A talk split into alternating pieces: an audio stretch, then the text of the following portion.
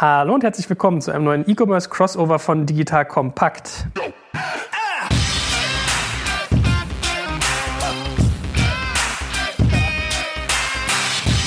Mein Name ist Jack Kaczmarek und ich habe heute wieder zwei super spannende E-Commerce-Kenner, die ihr alle auch schon kennt, den guten Alex Graf und den lieben Jochen Krisch. Hallo ihr beiden.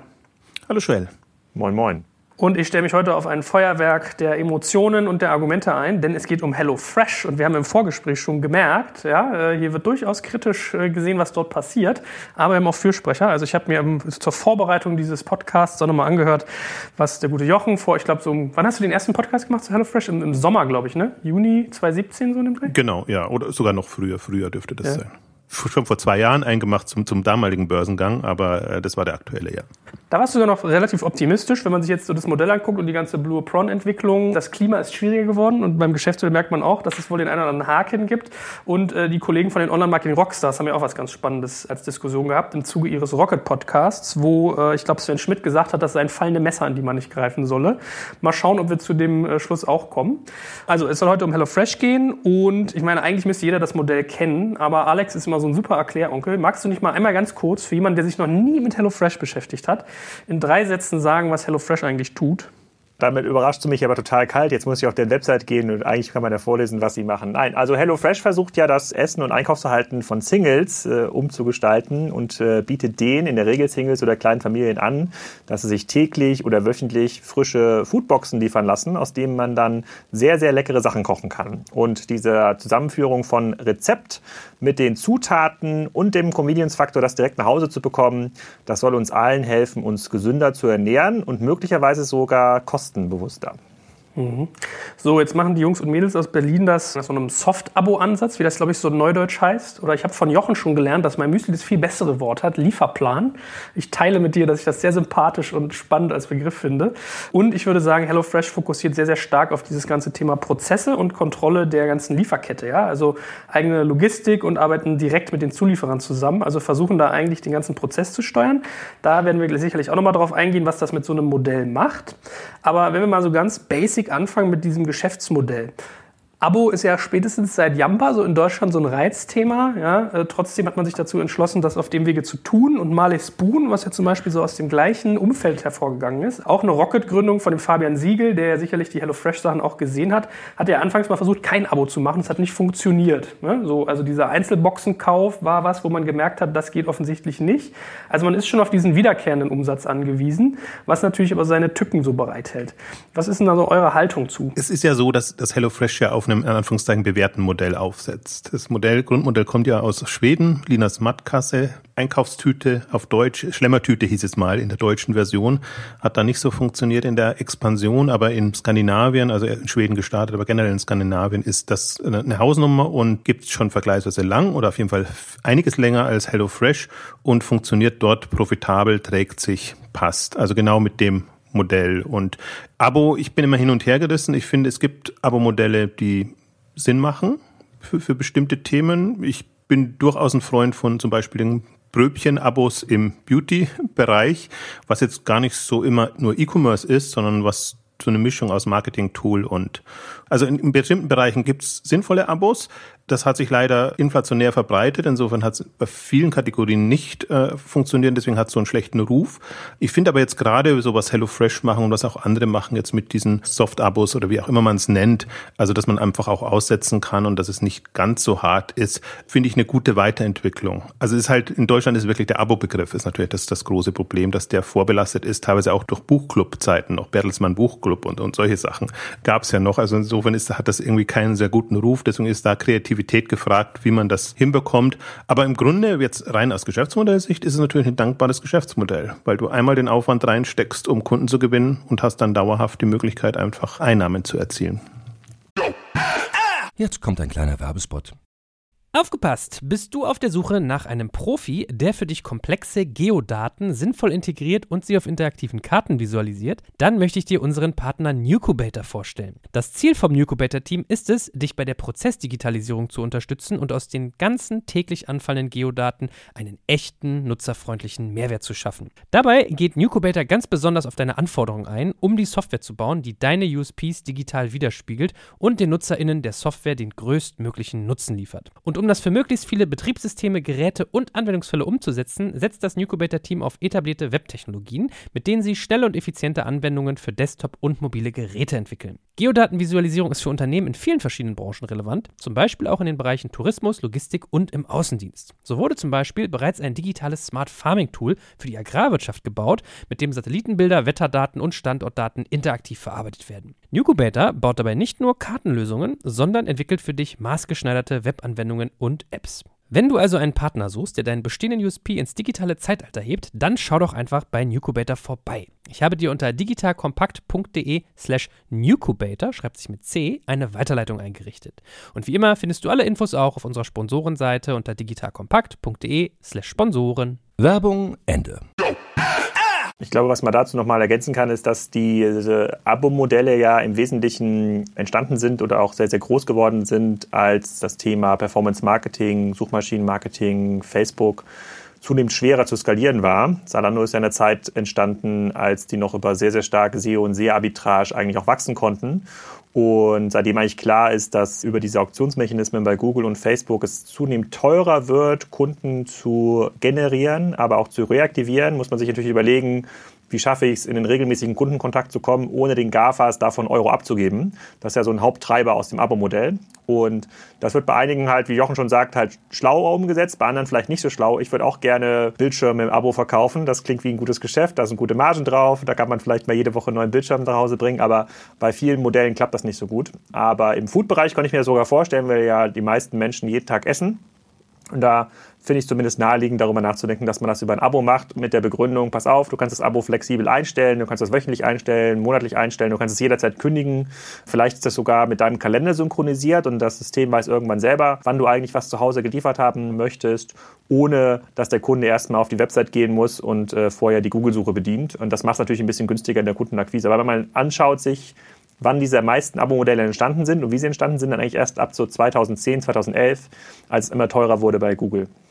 Was ich aber prinzipiell sympathisch finde an Abo-Modellen, muss man vielleicht auch noch dazu sagen, dass, dass sie vom Stammkunden her denken. Was im E-Commerce sehr selten passiert, wo man immer sehr auf Neukunden fixiert ist und dauernd im Prinzip Neukunden gewinnen muss. Und das liegt teilweise auch am Geschäftsmodell. Und ich finde, das ist eine Kategorie von Geschäftsmodellen, die zumindest mal auf dauerhaften Umsatz über Abos spekulieren, muss man, muss man sagen. Das ist mir sympathischer als nur entweder Neukunden gewinnen zu müssen oder mit der jeder Bestellung quasi profitabel sein zu müssen. Man kann es jetzt noch nicht als bewährt sagen, aber das ist ein Modell, warum es sich lohnt, diese Modelle zu verfolgen. Ein Grund, warum es sich lohnt meine, ich bilde mir ein, die Zahlen von HelloFresh sind in der Hinsicht ja nicht so transparent wie zum Beispiel von Blue Apron. Und ich glaube, bei dir auch gelesen zu haben oder gehört, war das, glaube ich, damals im Podcast, dass Blue Apron und die Zahlen stammen aber aus dem Q1 2017, wenn ich mich richtig entsinne, dass sie auch durchaus hohe Umsätze machen pro Kunde. Also wenn ich mich richtig erinnere, waren es so 250 Dollar pro Quartal pro Kunde, beziehungsweise dann 1000 aufs ganze Jahr.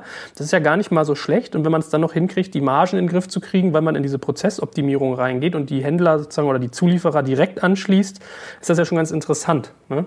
Ja, bloß natürlich, das ist eine Theorie, weil wie viele Kunden halten ein Jahr durch? Das ist immer so der Punkt und das kann man da nicht rauslesen. Ich glaube, alle sind ein bisschen ernüchtert. Äh, Groupon war im Prinzip das letzte Unternehmen, das wirklich schöne Einblicke gegeben hat in, in diese ganzen Kohorten und alles, was damit zusammenhängt, wurde aber überhaupt nicht verstanden. Also die sind ja da mehr oder weniger zerrissen worden, weil sie diese Einblicke gaben und seitdem macht's auch kaum jemand mehr so richtig. In Windeln.de hat es eine Zeit lang gemacht, so dass man so eine grobe Orientierung hatte. Aber ansonsten ist es leider nicht mehr üblich. Und das macht es natürlich sehr undurchschaubar, weil rein über die Finanzkennzahlen bei einem sehr wachstumsstarken Unternehmen tut man sich sehr, sehr schwer, da weiterzukommen. Es wäre natürlich spannend zu wissen, wie lang bleiben die Kunden da und äh, wie häufig bestellen sie in den Kohorten. Ja, ich glaube, uns werden drei Metriken so ein bisschen beschäftigen heute. Customer Lifetime Value, CLV, Customer Acquisition Cost, CAC und die äh, Churn Rate bzw. Retention. Ja, also mit dem ersten Prinzip gemeint, wie viel äh, Umsatz mache ich über die ganze Lebensdauer eines Kunden als HelloFresh. Das zweite, wie viel kostet er mich einzukaufen. Und das dritte, wie viele Churn, also wie viele gehen raus, wie viele kündigen bzw. Retention, wie viele bin ich in der Lage zu Wiederkäufen anzuregen. Weil das ist ja auch, was der Sven Schmidt im OMR-Podcast gesagt hat, dass er die Kundenbindung bei dem Modell für sehr, sehr schlecht hält. Ja? Dass er sagt, er hat die Vermutung, dass es systemimmanent ist, dort einen hohen Churn zu haben, einfach weil sich die Boxen irgendwann stapeln im Flur, ja, dass man da halt wirklich sieht. Also ein Sportstudio sieht man halt nicht, da geht man nicht hin. Also sein, das fand ich ein ganz, ganz praktisches Bild eigentlich. Da merke ich eigentlich gar nicht. Da sieht man zwar das Geld vom Konto gehen, aber es türmen sich nicht die Boxen oder die gammeligen Lebensmittel auf, während das bei HelloFresh halt anders ist. Ja.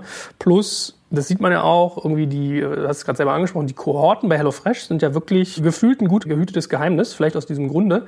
Und was ich interessant fand, war, ich glaube, das habe ich auch beim Kollegen Graf, der sich ja so die, die Risikenanalyse des Börsenprospektes mal vornimmt, ne? aufmerksamer Leser, es gibt also Leute, die das lesen, weil das Thema Saisonalität, also dass man durchaus auch das Problem hat, in den Sommerferien wollen viele Leute nichts bekommen. Es scheint mir so, dass eher in den kälteren Monaten, also vor allem zu Anfang des Jahres, viel dort bestellt wird.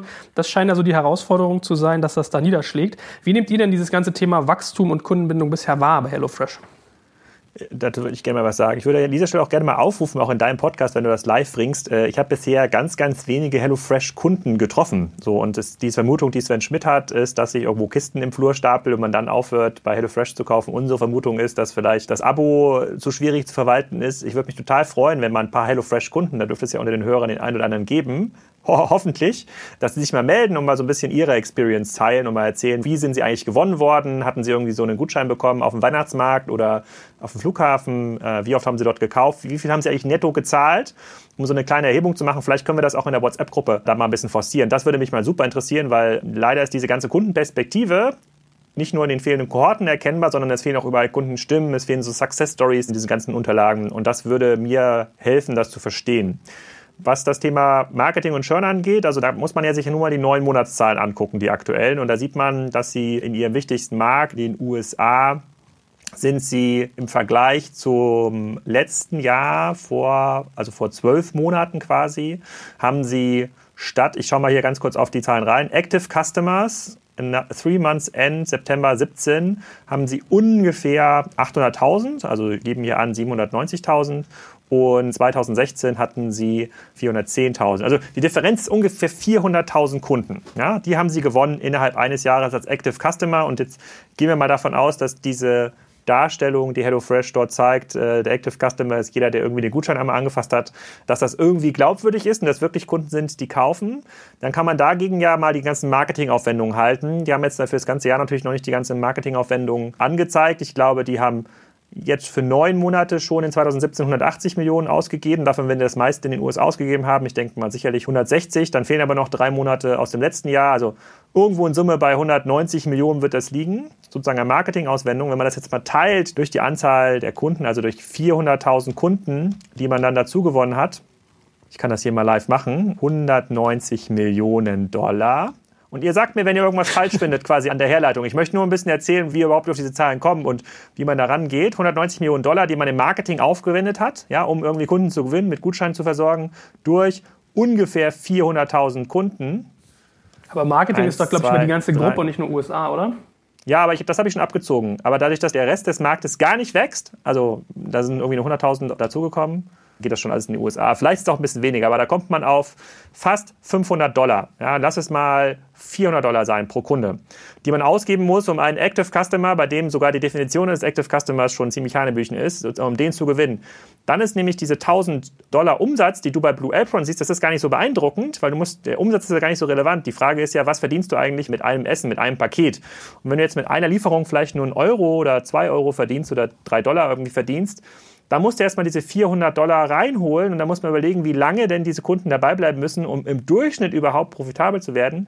Das ist ja das, was ja nicht nur mir, sondern auch dem Sven Schmidt oder auch Jochen, das gibt uns ja so ein bisschen zu denken. Und äh, da fehlt uns so ein bisschen die Fantasie oder mir fehlt auf jeden Fall die Fantasie zu sagen, okay, wenn ihr schon so viel Geld ins Marketing gesteckt habt, wenn das Produkt eigentlich okay ist, und das sagen ja auch die aktuellen Unterlagen, dass sie da jetzt ihre Logistikzentren ausgebaut haben, dass sie ihre Prozesse optimieren, also das kann ja nicht mehr daran liegen, dass das Essen irgendwie schlecht ist oder dass die Rezepte schlecht sind oder dass man das Abo nicht mehr richtig verwalten kann das gibt bei mir Anlass, sich Sorgen zu machen. Ich fände sogar 100 Dollar noch extrem viel, um so einen Kunden zu gewinnen, wenn es nur um dieses Geschäftsmodell geht. Und nachher reden wir darüber, wie kann das eigentlich noch ein bisschen erweitert werden. Aber ich kann momentan nicht verstehen, wie das Geschäftsmodell im Kern profitabel werden soll. Und über jede Expansion-Strategie, über die wir nachdenken, Marktplatz, Plattform, was auch immer, die haben immer die Bedingung, dass das Kernmodell profitabel ist und stark wächst. Und das Geld, was man dann über hat, das steckt man dann quasi in Marktplatzfähigkeit, zum Beispiel.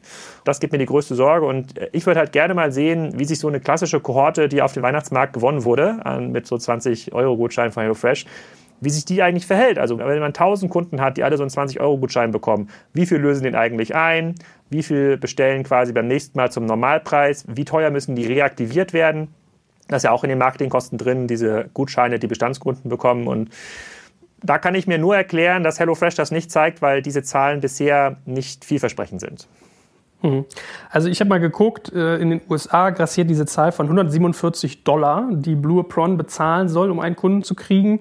Und in den letzten Monaten aber bis zu 460. Also deckt sich ja eigentlich genau mit deiner äh, Rechnung gerade. Ja? Also ungefähr knapp 500 Dollar pro Kunde.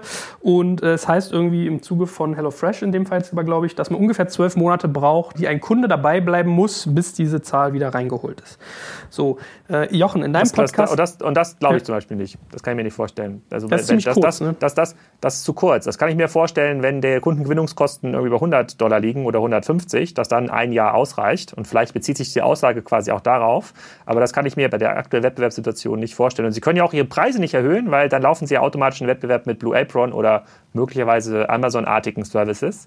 Ähm, das heißt, Sie sind ja auf der Topline pro Paket sind Sie ja gecapped. Und da reichen zwölf Monate nicht aus. Mhm. Jochen, ihr habt ja in eurem Podcast so ein Bild aufgemacht, was mir da auch gleich kam, der Vergleich zu Software as a Service, ne? also SaaS. Da hat man ja die gleiche Problematik. Also man hat am Anfang relativ hohe Akquisitionskosten, wenn man die Leute einkauft, also gerade wenn man so im B2B-Umfeld guckt und muss dann eigentlich schaffen, dass der Customer Lifetime Value sehr, sehr lange anhält. Ja? Weil wenn man sich mal so äh, ein bisschen die KPI-Gurus im SaaS-Bereich anguckt, ja, also äh, ich habe zum Beispiel von Metrics Partners, von dem David Skock einiges gelesen, was sehr, sehr spannend dazu war. Oder hier in Deutschland müssen wir gar nicht so weit gehen, der äh, Christoph Jan Franz von Point9, der teilt ja auch mal ganz kräftig Insights dazu dem Bereich. Da merkt man ja relativ schnell, dass ein Churn, ja, also das Kündigen von Kunden, das gesamte Wachstum sofort killt. Ja, also fehlendes Wachstum durch Kundenabwanderung ist wahrscheinlich so der Todesstoß, den man bei so einem Modell hat, weil dann gehen die Kurven wirklich von äh, sehr steil zu sehr, sehr flach ganz schnell. Du hast es ja auch so ein bisschen in Frage gestellt, gerade auch dieses ganze Thema, was sind aktive Kunden und glaube ich, habe es bei dir gelesen, dass du gesagt hast, so naja, äh, ich sehe da auch nur so Jahr on Jahr Wachstum. Ja, also wenn man es zum Vorjahr vergleicht, plus die ganzen US-Kunden scheinen nicht profitabel zu sein. Was sind da dein Big Picture zu dem ganzen Thema? Den Podcast, muss man dazu sagen, haben wir zu der Zeit aufgezeichnet, als die Blue Apron-Zahlen noch besser aussahen alles in Anführungszeichen die, die HelloFresh-Zahlen, wobei da gab es jetzt gar nicht so viele, wo ich mich so ein bisschen schwer tue. Deswegen, ich muss wahrscheinlich so ein bisschen in die Verteidigerrolle äh, äh rutschen hier, weil wenn HelloFresh so niedergemacht wird, weil das haben sie auch nicht verdient. Da ähm, bin ich ja mal gespannt, wie du das machst. Ja, also wobei ich durchaus mit Skepsis rangehen möchte, möchte ich sagen, aber durchaus auch mal die andere Seite zu sehen. Ich glaube, was schwierig ist, das ist natürlich jetzt alles sehr spekulativ. Das sind alles Hochrechnungen, Umrechnungen, gibt's auch im Web, gibt's ja sehr schöne Analysen, sowohl zu Blue Apron als auch zu HelloFresh, die sich genau das alles vornehmen. Also die Akquisitionskosten und wie rechnet sich das, was ist ein aktiver Kunde, was ist nicht ein aktiver Kunde. Ich glaube, man muss zwei Punkte sehen. Da A, das ist ein Geschäftsmodell für eine sehr spitze Zielgruppe und das ist aus meiner Sicht genau das Faszinierende, dass man mit relativ wenig Kunden ganz gut vorankommt. Die große Herausforderung ist, und da bin ich bei euch, schafft man die Kundenbindung? Bleiben die Kunden dabei und ist das ein dauerhaftes Modell? Und das Zweite, wo ich darauf hinweisen möchte, ist, wie jung das Unternehmen ist und wie extrem das wächst. Äh, ich glaube, man muss schon ein bisschen auch berücksichtigen, was ist das Ziel, wo ein HelloFresh eigentlich mal hin will. Das ist für mich eigentlich immer mit das Spannende. War ähnlich bei Zalando und bei anderen, die auch am Anfang immer extrem geprügelt wurden, weil natürlich die Marketingkosten um einiges höher waren als die Umsätze oder das Wachstum.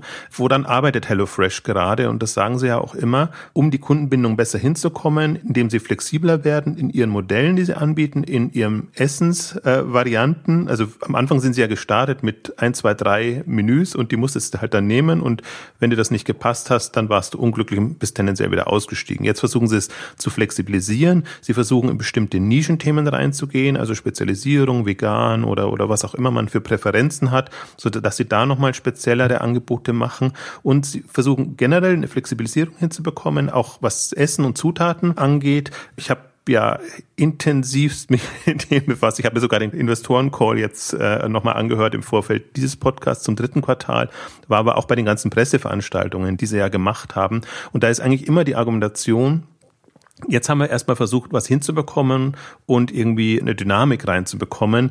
Und jetzt geht's um die Professionalisierung.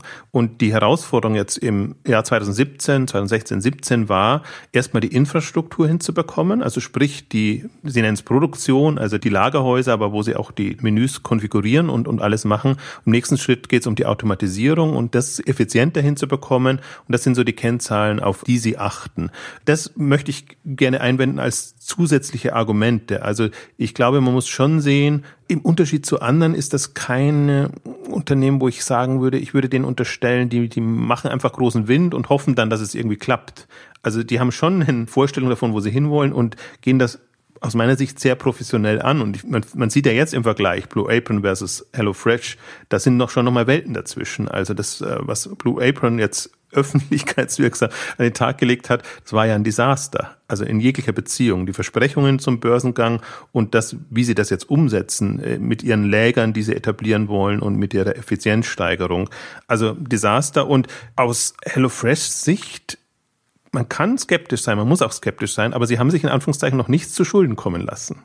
Also sie mhm. sind eigentlich jetzt sehr konsequent in einer Dynamik gewachsen, die eindrucksvoll ist und deswegen würde ich sie noch nicht abschreiben. Das finde ich als Argument nicht ausreichend. Schlecker hat sich auch nicht zu Schulden kommen lassen. Ja, und ähm, die, da würde ich aber die, die, ja, nee, warte mal, warte also mal, warte mal. Also sozusagen auch das, auch das Alter, ja, das, also, das, also so jung ist es auch nicht mehr. Äh, und also ich persönlich wünsche mir, dass HelloFresh mega erfolgreich ist, ja. Das wäre cool für Berlin, sozusagen, das wäre cool für die Szene, das würde, glaube ich, der ganzen Industrie helfen. Ich möchte ja, und von mir aus kann jeder diese Aktie kaufen, da voll reingehen. Ich kann mich auch sehr gut an dieser Land Zalando-Diskussion erinnern. Zalando hatte aber fairerweise schon relativ schnell nach dem Börsengang, ähm, die waren da noch ein, zwei Jahre älter als HelloFresh heute nach dem Börsengang ist, ähm, relativ schnell auf einen Modus gedreht, bei dem sie gewachsen sind, ohne viel Geld zu verlieren. Und wir reden ja hier bei HelloFresh schon über enorme Summen, die gemessen am Börsenwert und am Cashbestand aufgewendet werden müssen, nur um den Bestand der Kunden zu halten.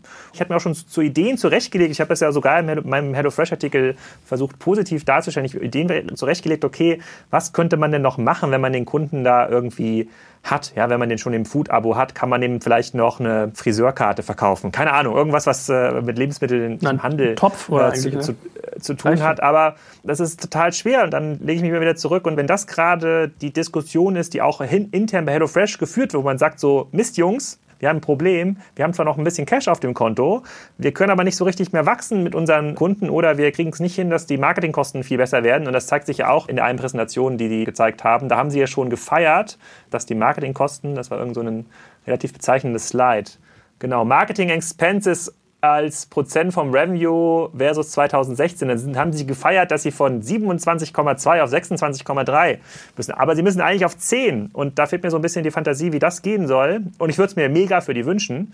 Da finde ich halt, ist zumindest Skepsis schon angebracht. Und mir gefällt halt nicht, dass sie trotz des Börsengangs, obwohl sie das Geld ja schon eingesammelt haben, immer noch so hart Gas geben in der Kundenakquisition und nicht bisher gezeigt haben, auch nicht in den Unterlagen gezeigt haben, wo denn diese massiven Profitabilitätssteigerungen oder Ergebnissteigerungen herkommen sollen. Jetzt kommt ein kleiner Werbespot. Aufgepasst! Heute gibt's Werbung in eigener Sache. Wir wollen dich nämlich besser kennenlernen, weil viele hören Woche für Woche unseren Podcast und dabei wissen wir gar nicht immer, wer genau diese Leute sind. Und natürlich wollen wir ja aber wissen, wer du bist, um unseren Inhalt auch an deinen Interessen ausrichten zu können. Und um das zu ändern, habe ich eine Umfrage vorbereitet. Dort kannst du uns erzählen, wer du bist und wofür du dich interessierst. Und was du davon hast, naja, ich meine, je besser wir dich kennen, desto besser können wir unseren Podcast an deine Bedürfnisse anpassen. Und dann spreche ich auch keine Werbung mehr für Penispuppen und Online-Casinos ein, wo dich womöglich ganz andere Dinge interessieren. Nein, kleiner Spaß. Spaß und trotzdem, du tauschst fünf bis zehn Minuten deiner Zeit gegen viele Stunden noch bessere Unterhaltung und tiefen Wissen in der Digitalwirtschaft. Klingt für mich nach einer Win-Win-Situation und geh doch also daher mal auf die Seite digitalkompakt.de/slash Umfrage. Fülle diese nach bestem Wissen und Gewissen aus und freue dich in Zukunft auf noch besseren Content auf Digital Kompakt. Ende der Werbung. Das stimmt, dass Sie das noch nicht gezeigt haben, aber vielleicht, wir können Sie ja dann kontrollieren. Also mit nichts zu Schulden kommen lassen, meine ich, nicht unter den Versprechungen gelegen. Und die Versprechung jetzt ist ja, äh, Ende 2018 die Profitabilität zu erreichen. Also damit wären Sie so im Rahmen von Zalando, sage ich jetzt mal. Und ähm, das kann man eigentlich ganz gut tracken. Und HelloFresh präsentiert sich ja immer sehr, sehr selbstbewusst, dass Sie jetzt die Infrastruktur gelegt haben, dass alles wunderbar geklappt hat, on time, on budget, die Lager ausgerollt, auf allen Kontinenten quasi. Also ich gebe es jetzt nur mal wieder. Also Also das ist jetzt nicht, nicht unbedingt nur eine Verteidigung, aber ich möchte einfach den Aspekt auch berücksichtigt haben, dass sie das jetzt 2017 erledigt haben. Jetzt können sie quasi 2018 dazu nutzen, das wirklich effizienter aufzubauen und haben auch Skalierungsmöglichkeiten im Rahmen ihrer bestehenden Möglichkeiten. Also Stichwort ist Professionalisierung jetzt in dem ganzen ähm, Geschäftsmodell und Ende 2018 und das wird natürlich genau verfolgt dann, dass sie tatsächlich da dann auch in, in eine Profitabilität kommen. Also ich vermute jetzt mal nicht, dass das Jahr 2018 schon profitabel wäre. Das würde mich sehr wundern angesichts der aktuellen Marketingaufwendungen, aber das Ziel ist dann doch so. Ich hätte mal eine Frage. Du warst ja im Investorencall drin, Jochen. Ähm, haben Sie was dazu gesagt, für welche Größenordnung Ihre Logistik mittlerweile ausgelegt ist? Also wenn Sie jetzt Ihre Lager, Produktionsstätten irgendwie aufgebaut haben, jetzt reden wir in den USA von irgendwie 800.000 Kunden. Also könnten Sie mit dem, was Sie heute aufgebaut haben, auch drei Millionen Kunden bedienen? Dazu haben Sie nichts gesagt, nein. Es ging, wenn ich mich recht erinnere, nur um die Größe der Produktionsstätten. Nee, haben Sie nicht gesagt. Sie halten sich da eh sehr bedeckt. Also Sie haben, sind allem ausgewichen. Auch Fragen zu Blue Apron im Wettbewerb und wenn dann immer sehr allgemein geantwortet und ähm, nicht. Was, was, hat er, was hat er denn zu Blue Apron gesagt? Da hat auch bestimmt irgendein Journalist die Frage gestellt, sag mal, Blue Apron läuft ja nicht so gut, ihr habt doch das gleiche Geschäftsmodell, was sagst du dazu? Was hat er denn dann gesagt? Ne, ganz so dramatisch war die Frage nicht, sondern die Frage war eher in die Richtung, zum Beispiel profitiert er von der Schwäche äh, von Blue Apron im Marketing oder in anderen Bereichen. Und äh, dann kam als Antwort, also A, kein direkter Bezug, auch von den Kennzahlen sehr vorsichtig, damit der Wettbewerb quasi nichts mitverfolgen kann. Und auch jetzt, was Marketing angeht, in bestimmten Bereichen profitieren sie, aber letztendlich ist das Marketing ja sehr unterschiedlich und die nutzen ja alle möglichen Kanäle und Wege, um, um Marketing zu machen. Also schon ein bisschen profitieren und sie versuchen natürlich das schon rauszuarbeiten, dass sie jetzt am amerikanischen Markt vorankommen und irgendwie da kurz davor sind, quasi die Marktführerschaft zu übernehmen. Und das ist ja durchaus auch das Spannende jetzt für ein, für ein deutsches Unternehmen. Das ist das einzige Samba-Unternehmen oder aus dem Samba-Kontext stammende Unternehmen, das jetzt wirklich groß in USA das versucht, weil sie im Grunde früher dran waren. Das wird ja jetzt immer so anders dargestellt, dass HelloFresh nach Blue Apron zum Beispiel kam. Aber so ist es ja nicht. Es sind mehr oder weniger gleichzeitig, beziehungsweise HelloFresh hat durchaus noch so ein bisschen Vorsprung aus meiner meiner Warnung heraus. Ähm, nee, leider dazu gibt es leider keine Infos so wirklich. Könntet ihr nicht Kunden werden von HelloFresh? Du, also du, Joel, du bist jetzt ja sozusagen junger Familienvater. Herzlichen Glückwunsch nochmal dazu, hier in großer Runde im Podcast. äh, oder Jochen, wäre das was für dich? Für, für mich wäre es nichts. Also also ich habe schon drüber nachgedacht. Ich habe auch im Bekanntenkreis sogar, ich habe einen, einen HelloFresh-Kunden im Bekanntenkreis. Ja? Also warte mal, die haben jetzt 1,28 Millionen aktive Kunden. Ja, das ist so ungefähr die Reichweite unseres Podcasts. Also eigentlich müsste irgendeiner von denen hier auch zuhören. Ich habe einen Freund im, im, im, Bekanntenkreis, der irgendwie auch total begeistert davon ist und auch gerade dieses Pausieren. Und der zum Beispiel sagt auch, dieses ganze Thema Logistik hat einfach HelloFresh super gut im Griff. Ja, dass er sagt, so mit zwei Stundenfenstern genau äh, können die irgendwie Änderungen noch irgendwie äh, umsetzen oder sagen, wann sie kommen. Ähm, man kann irgendwie pausieren. Also dass man dem Unternehmen schon zugutehalten muss, ist, dass diese ganze Prozesskompetenz sehr, sehr hoch ist. Also es ist, glaube ich, ein Kern Faktor. Und wenn man sich mit Dominik Richter irgendwie unterhält, ich habe den mal zum Essen getroffen und für mich klang da irgendwie raus, dass es eigentlich zwei Dinge gibt, die HelloFresh sehr, sehr gut macht, die aber in der öffentlichen Wahrnehmung sehr zu kurz kommen. Und das eine davon ist die Logistik und Prozesskompetenz und das andere ist das ganze Thema US-Rollout, wie man es eigentlich schafft, sich gegen äh, einen amerikanischen Wettbewerber, äh, wo man nicht mal on the ground damals war, ja, jetzt ist man es, wie man sich gegen den behauptet. So, und das finde ich schon valide Punkte. Ich glaube auch, dass HelloFresh ein gutes Management hat. Ich glaube auch nicht, dass da dumme Menschen sitzen. Ähm, ich finde, das machen die schon gut. Um auf deine ursprüngliche Frage zu antworten, ich finde, wenn man eine vierköpfige Familie hat und mal einen Wocheneinkauf gemacht hat und merkt, wie viel Zeit darauf geht, wenn man an der Kasse eines Supermarkts steht, merkt man eigentlich erstmal, wie anarchisch dieses System ist. Ja? Oder anachronistisch, dass man Waren in einen Korb tut, sie auf ein Band legt und sie wieder in den Korb tut. Ähm, ich könnte mir schon vorstellen, dass man da punktet. Dann weiß ich aber auch wieder nicht ganz günstig, ist ja. der Preispunkt ja auch nicht von den Boxen. Du sprichst hier von der sogenannten Kassenzone. Ja. Entschuldigung. Da, da, da, möchte ich äh, noch kurz einhaken, also bevor du strukturierst, aber vielleicht ist es dadurch auch ein bisschen ja. strukturierter. Äh, ich glaube, ein Aspekt, den man auch nicht sehen darf, und vor dem Hintergrund ich auch ein HelloFresh oder alle Entwicklungen im Food-Bereich sehr spannend finde. Ich finde HelloFresh spannend, ich finde, was Picnic in Holland macht, die eine komplett andere Lieferstruktur aufbauen für den Foodmarkt, äh, interessant, weil ich mir nicht vorstellen kann, dass es nur so sein kann, dass wir die Supermärkte, die wir jetzt haben, online nehmen und dann quasi genauso einkaufen, unsere Lebensmittel, sei es für einen Wocheneinkauf, sei es für schnelle Lieferungen über Prime Now, wie wir das bisher gemacht haben. Und HelloFresh oder Linas Matkasse von, jetzt sagen wir mal, das schwedische Vorbild, ist für mich ein Ansatz, wie man es anders angeht. Und für mich das große Thema ist auch noch so ein bisschen, du hast es mit dem SaaS angedeutet, Food as a Service ist für mich so ein Schlagwort. Also denken wir mhm. Food weiter als Produkte oder denken wir nicht, wie wir Lebensmittel brauchen oder wie wir auch beliefert werden wollen, also alle Modelle in dem Bereich. Also ich finde, man muss es auch so ein bisschen noch aus Marktsicht betrachten und aus generellen strukturellen Veränderungen, die wir haben. Also ich glaube, die Notwendigkeit ist sehr hoch da, dass da was passiert und passiert eigentlich noch zu wenig, weil die ganzen Lieferdienste in Deutschland, die Shopwings und wie sie alle hießen, sind ja eingegangen. GetNow versucht jetzt so ein bisschen, dass da anders gedacht wird. Und ich, deswegen bin ich so ein Teil auch so ein bisschen enttäuscht, auch von dir, Alex. über die Skepsis, die dem Ganzen entgegenschlägt, weil ich glaube, dass wir Experimente in dem Bereich brauchen und wenn wir die immer super skeptisch betrachten, dann gibt es überhaupt keine Chance. Ich bin bei dir in der Argumentation, immer wenn man die Kennzahlen dann reingeht oder so, interessiert mich auch, finde ich hochspannend und fände es natürlich toll, wenn da ein bisschen mehr käme, ein bisschen mehr da ist, weil wir haben ja ein Okado. Also, ich finde, man muss zwei Sachen trennen. So, ich bin total bei dir, wenn es darum geht, sozusagen, wir brauchen andere, neue Ansätze als irgendwie ein Rewe Online-Shop. Ja, da, da, sieht man ja auch quasi, wie schwer die sich tun, obwohl sie ja so viele Leute haben und viele in IT investieren, überhaupt das kundengerecht zu entwickeln. Das ist tatsächlich ja quasi der Supermarkt online. Ja, und da steht, wenn ich auf die Startseite komme, Kategorien wie äh, äh, Joghurtprodukte, hier noch eine Butter, da ein Würstchen. Das macht ja gar keinen Sinn. Also auch die ganze Mobile Experience ist überhaupt nicht so, wie man eigentlich das erwarten würde von einem Online-Business. Und da glaube ich, und das, äh, ich hatte das auch mal im Artikel geschrieben, Leute äh, wie Dominik Richter und Nintendo Fresh, da können die, glaube ich, viel Druck auf den Markt entwickeln. Der hatte das ja bei der K5-Konferenz 2015 oder 2016, ich bin mir nicht mehr ganz sicher. 15. Der stand ja auf der Bühne und da ging es ja auch darum, okay, werdet ihr eine Plattform für Lebensmittelhandel? Der baut quasi eine Logistik auf, eine Lieferlogistik, eine Bestelllogistik. Da könnte man da auch irgendwann Supermärkte draufschalten. Da glaube ich 100% dran, weil am Ende des Tages ist das nämlich auch ein Software-Thema. Also ich, ich kann mir auch nicht vorstellen oder mache ich ja auch nicht, äh, mit einem Tablet auf dem Sofa Produkte in den Warenkorb zu legen wie Butter und Würstchen. Das muss irgendwie ein bisschen cleverer gelöst sein. Das muss sich möglicherweise verbinden, auch mit meinem Kühlschrank, dass der irgendwie rausfindet, guck mal, das ist eigentlich dein Verbrauchsstatus, so und so solltest du Butter kaufen. Was brauchst du eigentlich an Materialien? Hier gibt es jetzt gerade ein Angebot von einem lokalen Händler aus deiner Region, der irgendwie äh, Wein handelt oder der Schafe züchtet. So in dieser Art, das sind ja quasi alles Dinge, die technisch gelöst werden müssen. Heute ist quasi das Angebot von dem lokalen Schafzüchter hängt irgendwie auf einem kleinen schlecht geschriebene DIN A4-Zettel mit Schreibfehlern an der Edeka frische Theke. Ne, so. Wenn man das sich überlegt, wie das eigentlich sein könnte, ja, weil die Leute haben ja Bock drauf, die Leute wollen ja lokal konsumieren, die wollen besser konsumieren, die wollen individueller konsumieren.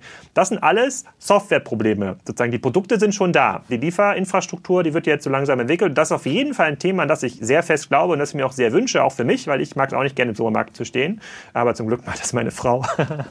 oh, ich sehe die Gender-Kommentare hier reinfliegen. Die, äh, die macht das auch gerne, sagt sie. Sie, gern, sie geht gerne einkaufen. Und das glaube ich 100 Prozent. Und ich glaube auch, das wäre eine super Option für, äh, für HelloFresh. Aber seit dieser Ankündigung auf der K5 vermisse ich da so ein bisschen Proof. Also das wäre total geil, wenn sie ihre Plattform öffnen würden, wenn sie nicht irgendwie bilaterale Verträge mit Lieferanten machen müssten, sondern sich Lieferanten auch mal aufschalten auf die Plattform und wie so eine Art Marktplatz das öffnen und dann nur noch an der Umsatzprovision mitbeteiligt sind. Und das sind halt so Themen, das erhoffe ich mir auch. Und das wünsche ich mir auch für HelloFresh, dass das irgendwie kommt. Aber wenn das so sein sollte, dann können Sie ja darüber reden. Dann können Sie ja sagen, guck mal, das haben wir vor, das wollen wir machen. Der Markt ist ja extrem responsiv, ja, sozusagen die Resonanz, die man auf solche Ankündigungen bekommt, das sieht man ja bei jeder, sozusagen HelloFresh kauft einen neuen Briefkasten, sozusagen PR-Welle, die über den Markt schlägt. Die ist ja da, die Kunden haben Bock drauf, es gibt möglicherweise ganz viele Lieferanten, die da Bock drauf haben, aber für mich sind das zwei getrennte Paar Schuhe. Das kommt und das kommt auch von Unternehmen, die eigentlich vom Typus sind wie HelloFresh ich finde es nur schade, dass bisher da nichts von zu sehen ist. Nee, ich habe Dominik Richter auf der Pressekonferenz im Frühjahr auch nochmal gefragt, ob, ob in die Richtung was geplant ist oder das ganze Team. Und da ist nichts geplant. Woran die jetzt arbeiten, und das finde ich schon spannend, jetzt den Infrastrukturaspekt durchaus zu betrachten, ist,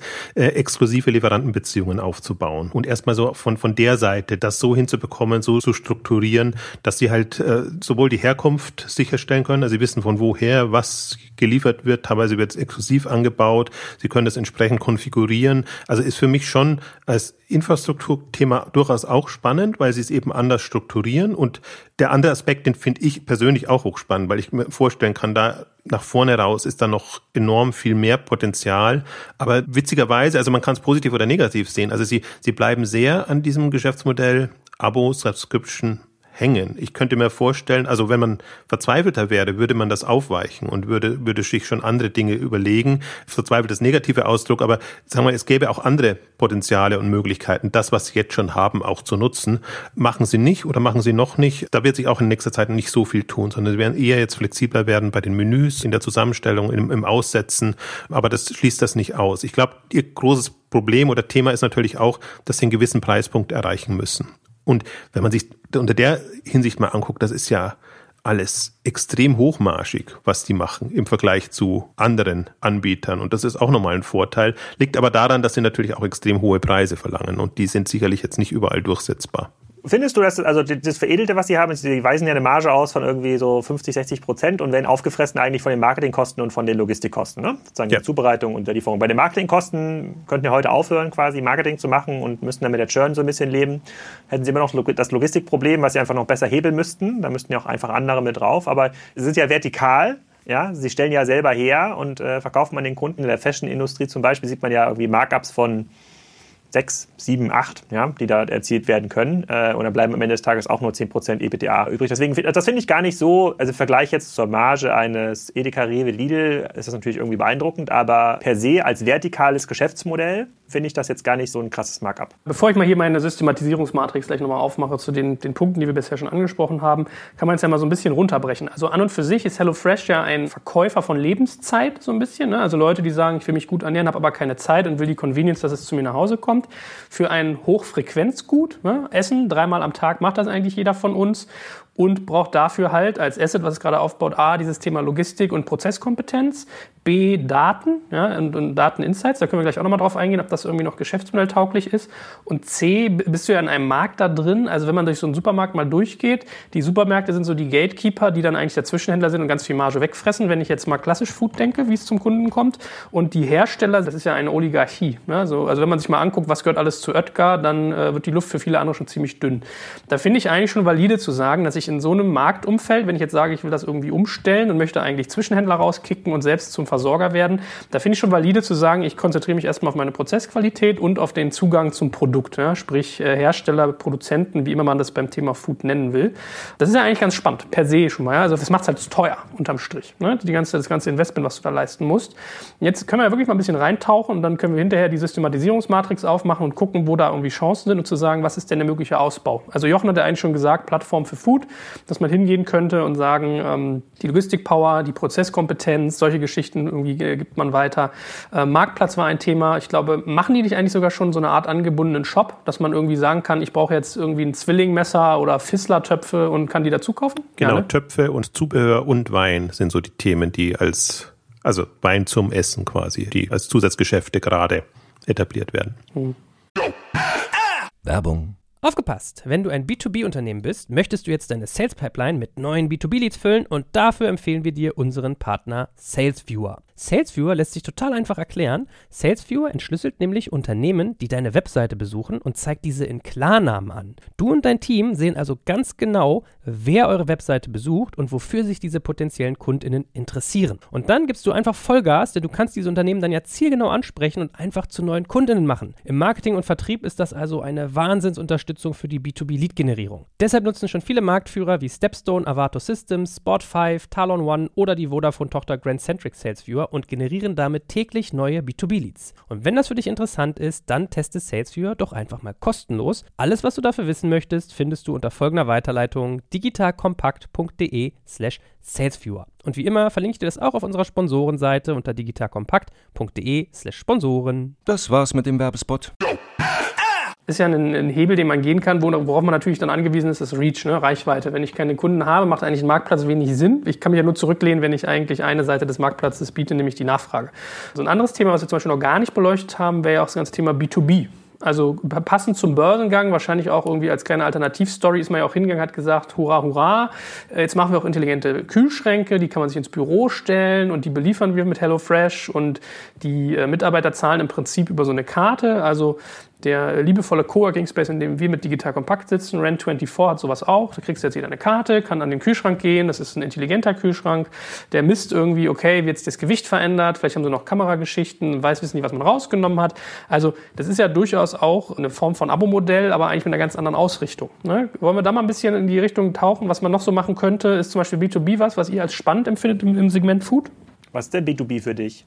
Ja, B2B heißt im Prinzip genau sowas, dass du äh, Essen eher an Firmen verkaufst und die das an ihre Mitarbeiter distribuieren. Also dass eigentlich dein Kunde gar nicht mehr so sehr der Endkunde ist, sondern vielleicht eine Ebene höher der Arbeitgeber. Beispielsweise. Oder wie da, der Arbeitgeber stellt sich so einen Kühlschrank hin und der Endkunde ist dann wieder ein C. Ne? Mhm. Fände ich persönlich sehr spannend. Ich habe mir auch jetzt überlegt, wie ich HelloFresh helfen kann. Ich werde einfach Kunde. Ja? Nach einem Monat, dann kann ich demnächst, ich, ich probiere das mal aus. Äh, verspreche ich hier mit hoch und heilig. Ich muss mal gucken, wo ich will ein Foto sehen. Ja, ich muss mir mal überlegen, wo ich so einen Gutschein noch habe. Vielleicht kann mir jemand einen Gutschein zuschicken. Nee, also B2B finde ich super. Wir haben jetzt zum Beispiel bei uns im Office hier in Hamburg unter anderem so Meier-Menü. Das ist, glaube ich, einer der größten Anbieter in Deutschland von Essensmenü, wo die Mitarbeiter wirklich jede Woche aussuchen, was wollen sie eigentlich essen. Das kann man auch so ein bisschen subventionieren. Ich glaube, das ist halt, die beliefern auch so Kindergärten und äh, Schulen, all sowas. Ich glaube, der Markt ist halt relativ groß, der funktioniert ein bisschen anders, ähm, weil dort musst du halt den Zugang eigentlich über die Geschäftsführung oder Sekretariat bekommen. Da gibt es ganz, ganz, ganz, ganz wenig Churn. Zumindest so beobachten wir das in anderen ähm, Offices. Du hast ganz andere Produktqualitäten, die dort gehandelt werden in der Regel. Meistens ist es noch deutlich günstiger. Du bist da im Mittagsmenübereich bei drei bis sieben Euro. Und sieben Euro ist da schon die oberste Grenze. Also brauchst ein bisschen was anderes in der Logistik. Aber ich glaube, das macht schon auch dort, wenn ich mir so angucke, wie sind diese Anbieter, und da habe ich mir mal ein paar angeguckt im letzten Jahr, so Meier Menü und andere, wie sind die aufgestellt? Die haben halt irgendwie so Webseiten aus den 80er Jahren noch. Da rufen halt die Kunden einfach mal irgendwann mal an und fragen, ob sie Essen bekommen können und dann funktioniert das. Also das ist ein ziemlich cooler und sehr, sehr großer und spannender Markt. Also da würde ich jetzt quasi, wenn B2B jetzt zum Beispiel, würde ich jetzt umfassen unter so Office-Belieferung, also Leute, die im Business sind. Das ist, glaube ich, ein riesiger Markt und da könnte man auch, wenn man das noch irgendwie kurzzyklischer macht und quasi allen Mitarbeitern können mit ihrer App irgendwie nochmal am Tag der Bestellung irgendwie nachordern oder sagen, ich hätte eigentlich Bock auf das und das heute. Das wäre, glaube ich, schon ziemlich cool, weil genau dort fehlt ja technische Kompetenz der bestehenden Anbieter. Ja, ich meine, vielleicht spielt da auch der Ablagepunkt irgendwie eine Rolle, weil mit Home Eat Home gab es ja auch irgendwie schon einen Ansatz aus dem also Coca-Cola finanziert, erinnere ich mich damals. Die haben ja auch Kühlschränke gebaut, intelligente. Und ich hatte ein bisschen mal das Gefühl, dass es vor allem darum ging, diese Kühlschränke zu testen, weniger um das Produkt, was da drin ist. Und das hat halt nicht funktioniert, gefühlt, weil sie wahrscheinlich nicht an den richtigen Standorten waren. Also wir hatten zum Beispiel so Spätis in Berlin hier um die Ecke, da konntest du sowas holen. Da finde ich diesen Bürozugang schon ganz interessant. Ja? Also mhm. vielleicht sehen wir immer noch mal eine HelloFresh-Kantine. Ne? Vielleicht kommt ja dann sowas sogar mal in so eine Richtung. Aber zurück zu den Ausbauten. Äh, Jochen, oder, oder, ja oder ein HelloFresh Store, dass darüber noch nicht diskutiert wurde in der Presse, das wundert mich ein bisschen. Ja, ich meine, Kochhaus eigentlich ist ja das HelloFresh Pendant im, im Echtleben. Ne? Ja. So. Jochen, du hast ja schon mal sonst Plattformisierung als eine Zukunftsvision angedacht, wo man aber, glaube ich, schon noch ein paar Jahre von entfernt ist. Was hast du denn da im Kopf gehabt in Bezug auf HelloFresh? Naja, dass HelloFresh im Prinzip nur die Struktur bietet. Ich sehe sie da eher die Stärke quasi in der Produktion und eine Flexibilisierung raus, wie sie es dann letztendlich vertreiben. Also das heißt sowohl Standorte, Vertriebswege als auch letztendlich Produkte. Also das ist ja im Grunde das Spannende. Da machen sie jetzt ihre Menüs zu unterschiedlichen Themen, Geschichten, aber im Prinzip können sie jetzt zu allem was machen. Also ich sehe das wirklich als die Stärke von dem HelloFresh aus meiner Sicht ist, wenn sie groß genug sind, können sie halt auch Dinge vorantreiben, die jetzt ein klassischer Supermarkt nicht vorantreiben kann, die aber im Prinzip ein klassischer Hersteller oder wer auch immer oder Großhändler auch nicht vorantreiben kann, weil er einfach den Zugang zu, zu Kunden und Vertriebswegen etc. nicht hat. Also allein da sehe ich schon extrem große Chance und dann kann ich mir eben durchaus vorstellen, warum soll jetzt nicht ein Aldi oder ein Rewe quasi ein HelloFresh nutzen, im Backend quasi, um spezialisiertere Food Services oder, oder meinetwegen auch nur Produkte, also Kühe sind Services, Produkte ist, ist ist relativ langweilig, weil dann haben wir wieder das alles, was ins Regal passt quasi. Und ich glaube eben, dass das Online oder, oder generell digital andere Möglichkeiten bietet, eben durch andere Zahlmethoden, andere Frequenzen, durch eine direkte Kundenbindung, die Daten, die du nutzen kannst, all das. Also, und ich glaube, dass da HelloFresh fleißig sammeln kann und ich bin durchaus bei Alex, die Masse der Kunden ist es jetzt nicht, aber was du über die einzelnen Kunden erfährst, die, sofern sie denn dabei bleiben, ist schon immens. Da sehe ich keine Grenzen, in welche Richtung man dann denken kann. Glaubst du, dass das so aus, aus Business Intelligence Sicht auch was sein kann, dass man mit diesen Daten noch verstärkt arbeiten könnte und da Geschäftsmodelle erschließen? Ja, also sowohl in Personalisierung und Präferenzen, aber auch hinten raus. Im Prinzip geht es ja auch darum, die Logistik hinzubekommen. Welche Mengen brauchst du wann? Und das ist ein sehr geplanter Prozess. Die wissen heute schon, welche Gerichte sie in sechs, acht, zwölf Wochen anbieten wollen oder wahrscheinlich noch, noch stärker voraus, welche Fleischmengen sie brauchen, welche Gemüsemengen sie brauchen, ähm, alles, was damit zusammenhängt. Das ist ja viel effizienter strukturier- und koordinierbar. Also es ist nicht mehr so, dass ich sage, ich habe jetzt Bananen und die Bananen müssen alle verkauft werden, sondern ich weiß, ich habe äh, zu der Saison, ja, Bananen ist jetzt ein blödes Beispiel, das braucht man jetzt für weniger Gerichte, aber, aber wirklich so ein, so ein Grundsalat oder, oder was auch immer und kann das entsprechend gut timen, kann einfach sagen, ich brauche die Mengen von den Lieferanten in den Bereichen und da stoßen sie jetzt ja zum Teil schon an ihre Grenzen, dass bestimmte Lieferanten einfach überfordert sind für das, was, was sie brauchen. Und ich glaube, da ist jetzt, was die Strukturen in, im ganzen ähm, Food-Bereich angeht, ist extremes Potenzial. Und da sehe ich eben ein HelloFresh besser gerüstet als jeden anderen. Ich wüsste niemanden, der ähnlich in der Lage wäre, das dann zu, zu machen und so voranzutreiben. Mhm. So, jetzt mal als äh, angedrohte Systematisierung. Wenn wir das Ganze jetzt nochmal ein bisschen aus der Vogelperspektive betrachten, kann man auch mal ein bisschen aufgreifen, was der Kollege Sven Schmidt bei den Online-Marketing-Rockstars so aufgegriffen hat.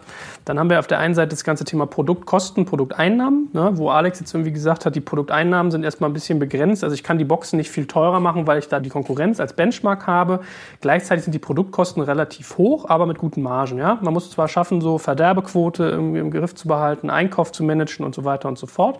Aber so Produkt Produktkosten als das eine. So, zweite Ebene Logistikkosten steigen tendenziell. Und dann ist ja auch so ein bisschen die Frage, wenn man Exciting Commerce liest dieser Tage, da geht es ja sehr viel um DHL und Hermes und was passiert eigentlich, äh, wird sozusagen der, die Lieferung eigentlich immer mal zum Bottleneck für den, für den Onlinehandel. Das sind ja so zwei Faktoren, also Produktkosten, Logistikkosten, wo jetzt zum Beispiel Sven Schmidt sagt, die betrachtet er als systemimmanent. Ja, hat er ja nicht ganz unrecht. So. Hm. Und dann haben wir die anderen beiden Aspekte, die wir unter dem Dach vom Marketing gesehen hatten. Das war einmal die äh, Kundenakquisitionskosten und das Thema Churn bzw. Customer Lifetime Value, wie immer du das sehen willst. So, und wenn man jetzt mal HelloFresh konkret nimmt, haben die auch irgendwie hohe Gutscheinlastigkeit. Ja, also du sagst im Prinzip 58 Prozent, hatte ich gelesen, äh, ist der Rabatt, den durchschnittlich ein Kunde auf die erste Bestellung bekommt. Also da irgendwie eine hohe Streuung, hoher, hoher Verlust, ähm, plus das ganze Marketing-Thema. Also 180 Millionen irgendwie finde ich schon sehr, sehr krass. Oder 190, was Alex meinte bei den Customer Acquisition Costs. Und dann ist die Frage, wie viele von denen bleiben aktiv? Sonst muss ich eigentlich meine Customer Acquisition reingeben, um mein Wachstum sozusagen stetig zu halten und nicht mal mehr äh, nach oben zu wachsen. So, wenn ich jetzt diese vier Punkte nehme, Produktkosten und Logistikkosten als relativ äh, systemimmanent und irgendwie Churn Rate und Customer Acquisition Costs als etwas, was flexibel ist, dann ist ja schon berechtigt zu fragen, was kann HelloFresh tun, um eine dieser Seiten zu beeinflussen? Ja, also die Produktkosten wirst du eigentlich nicht senken wollen, die Qualität musst du halten, hast du den Benchmark. Logistik wird tendenziell eher teurer, vielleicht prozentual gesehen geringer, aber die, die Zahl steigt. So, und dann ist eigentlich die Frage, wie kann ich die billiger einkaufen und wie kann ich sie aktiv halten? Beziehungsweise gibt es noch irgendwie eine fünfte Ebene, wie ich mit denen mehr Geld verdiene. Das war so die Matrix, wie ich überlegt hatte. Und da können wir mal jetzt diese Ausbauten, die wir uns überlegt haben, ein bisschen draufmappen. Wo seht ihr denn da Potenzial, dass man an irgendeiner dieser Stellschrauben was drehen kann? Also ich sehe fairerweise das Potenzial an allen Stellschrauben. Und da muss man so ein bisschen trennen, wie groß ist das Potenzial. Ne? Ich glaube, bei den Produktkosten, das finde ich jetzt gar nicht so wild, weil die werden ja, je nachdem, was man bestellt, ja auch weitergegeben an den Kunden. Da hat man ja quasi auch variable Produktpreise am Ende des Tages, mit denen man das irgendwie regeln kann. Wenn halt jemand gerne immer Hummer isst, ja, dann, äh, kann ich ihm sozusagen einfach das höher in Rechnung stellen. Das finde ich jetzt unproblematisch. Bei Logistikseite ist, glaube ich, ein Skalenthema. Ich glaube, da wird es ja vor allem durch Automatisierung gelöst. Ich weiß nicht, ob da was in dem Call erzählt wurde, aber ähm, irgendwann wird HelloFresh hier wirklich dazu übergehen, halt immer stärker zu automatisieren. Das wird das Ganze viel, viel billiger machen. Du bist ja heute bei einem Gericht. Ich habe jetzt hier gerade mal das Bestellformular parallel ausgefüllt. Für zwei Personen dreimal pro Woche bin ich ja bei sieben Euro pro Gericht. Das ist ja schon eine ganze Menge. Auf der Marketingkostenseite, da muss man so ein bisschen überlegen, wo das herkommt. Ich glaube, da muss man vielleicht irgendwann erkennen, dass der aktuelle Marketing-Approach nicht fruchtet. Vielleicht ist das so, vielleicht sind aber auch die Kohorten, die in den letzten zwei Quartalen gewonnen wurden, extrem vielversprechend, deswegen machen die das weiter. Dann wäre für mich eher sozusagen ein Umschwenk auf ein B2B-lastigeres Modell sinnvoll und sagen, okay, dann setze ich mir halt irgendwie 20 Leute hier ins Callcenter und rufe jedes Büro in Hamburg an oder in Berlin oder wo auch immer und schicke denen halt meine Boxen und werde halt eine Konkurrenz zu Meier-Menü.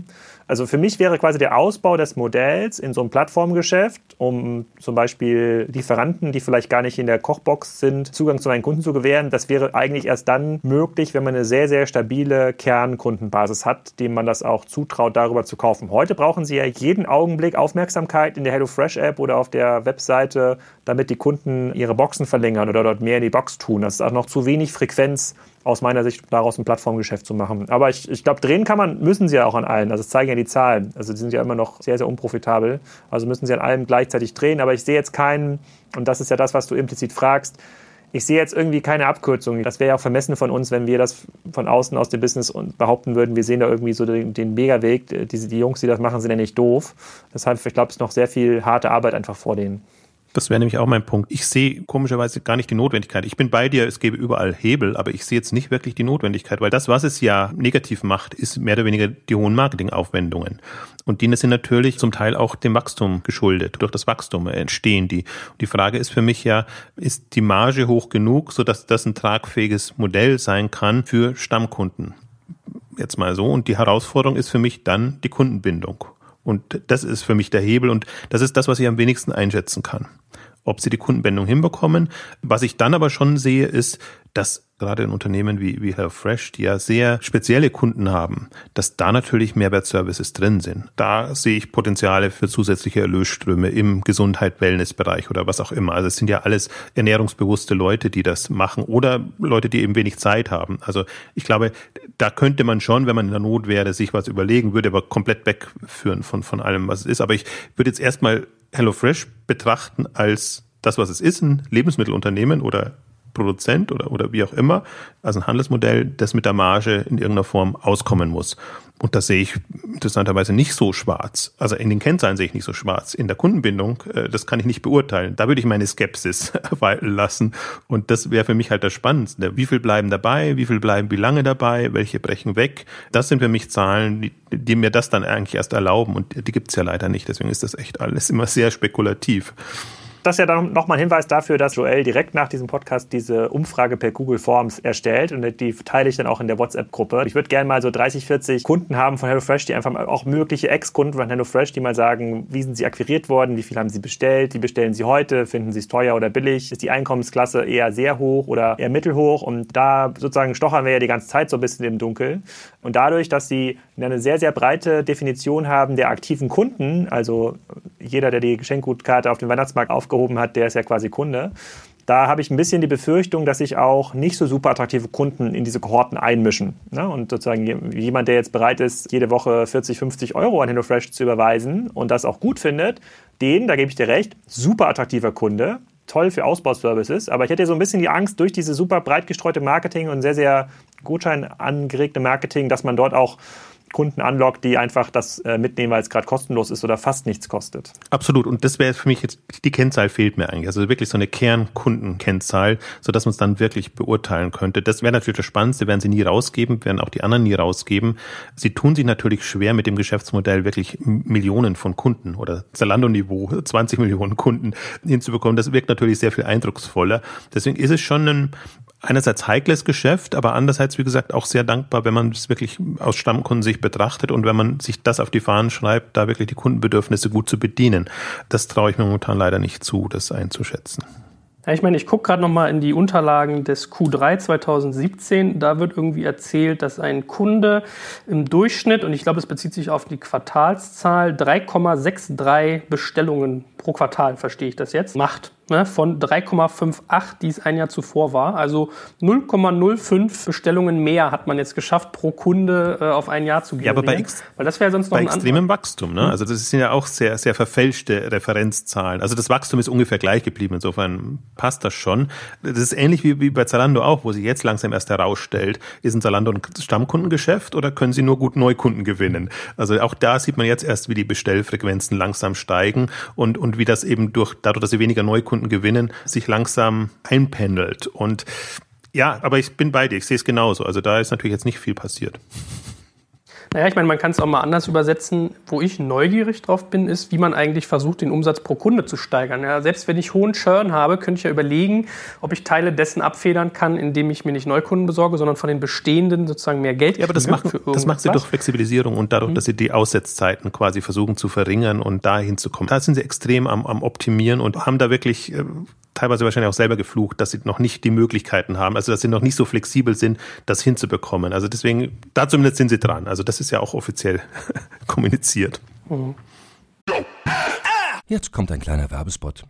Aufgepasst. Du kennst es doch sicherlich auch. Der Frühling ist im vollen Gange, es müsste mal wieder geputzt werden oder auch ausgemistet. Also wir haben das Thema auf jeden Fall gerade, denn nach unserem großen Live-Treffen von unserem Business Club Makers and Shakers missten wir gerade unseren ganzen Keller aus und dabei gibt es auch Dinge, da habe ich gar keine Lust, die aufwendig ins Internet zu stellen, sondern suche Hilfe. Und zwar haben wir da einen spannenden Partner, den kennst du bestimmt auch schon, denn mit Rebuy kannst du deine gebrauchten Artikel, wie zum Beispiel Bücher, Musik, Filme oder Technik wie Smartphones, HiFi und vieles mehr verkaufen. Komplett stressfrei, ohne lästiges Erstellen von Anzeigen und vor allem ohne stressige Kommunikation mit KäuferInnen. In nur 30 Sekunden findest du heraus, wie viel Geld du für deine Artikel bekommst und wenn dein Artikel im Lager von Rebuy angekommen ist, bekommst du das Geld ganz automatisch schon sechs Tage später ausgezahlt. Also, mach's wie wir, spar dir doch einfach das Text- und Abfotografieren deiner Schätze und besuche direkt Rebuy. Unter digitalkompakt.de slash Rebuy habe ich dir eine Weiterleitung eingerichtet und alle Infos findest du wie immer auch auf unserer Sponsorenseite unter digitalkompakt.de slash Sponsoren. Werbung Ende.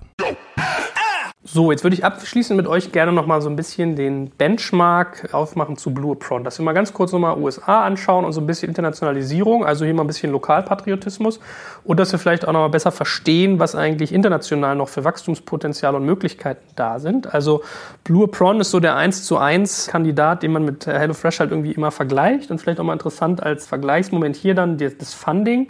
Blue Apron hat bisher 200 Millionen Dollar an Finanzierung bekommen, HelloFresh sogar 365 65. So, jetzt sollten wir mal allen Menschen, die sich mit Blue Apron und ich durfte bei Jochen lernen, das heißt blaue Schürze, die sich damit noch nicht so beschäftigt haben, vielleicht kann einer von euch mal ganz kurz zusammenfassen, was so die Börsengeschichte von Blue Apron bisher war, weil wenn man das im Vergleich sieht, ja, können wir uns ja glaube ich noch ganz glücklich schätzen, wie das bisher bei HelloFresh aussieht. Äh, Jochen, du warst so da dicht dran, vielleicht kannst du ja mal einen kleinen Blick auf Blue Apron Also in geben. einem Wort ein Desaster.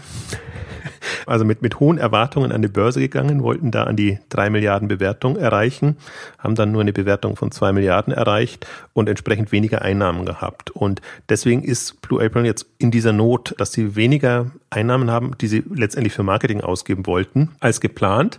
Deswegen mussten sie extrem bremsen, was das Geschäft anging. Im dritten Quartal ähm, kaum noch Wachstum, haben Leute entlassen müssen, tun sich ganz, ganz schwer in dem Bereich und die sind jetzt in der Situation quasi ausgebremst worden zu sein durch diese Konstellation, haben dann auch noch eine ganz ungeschickte Kommunikation hinbekommen.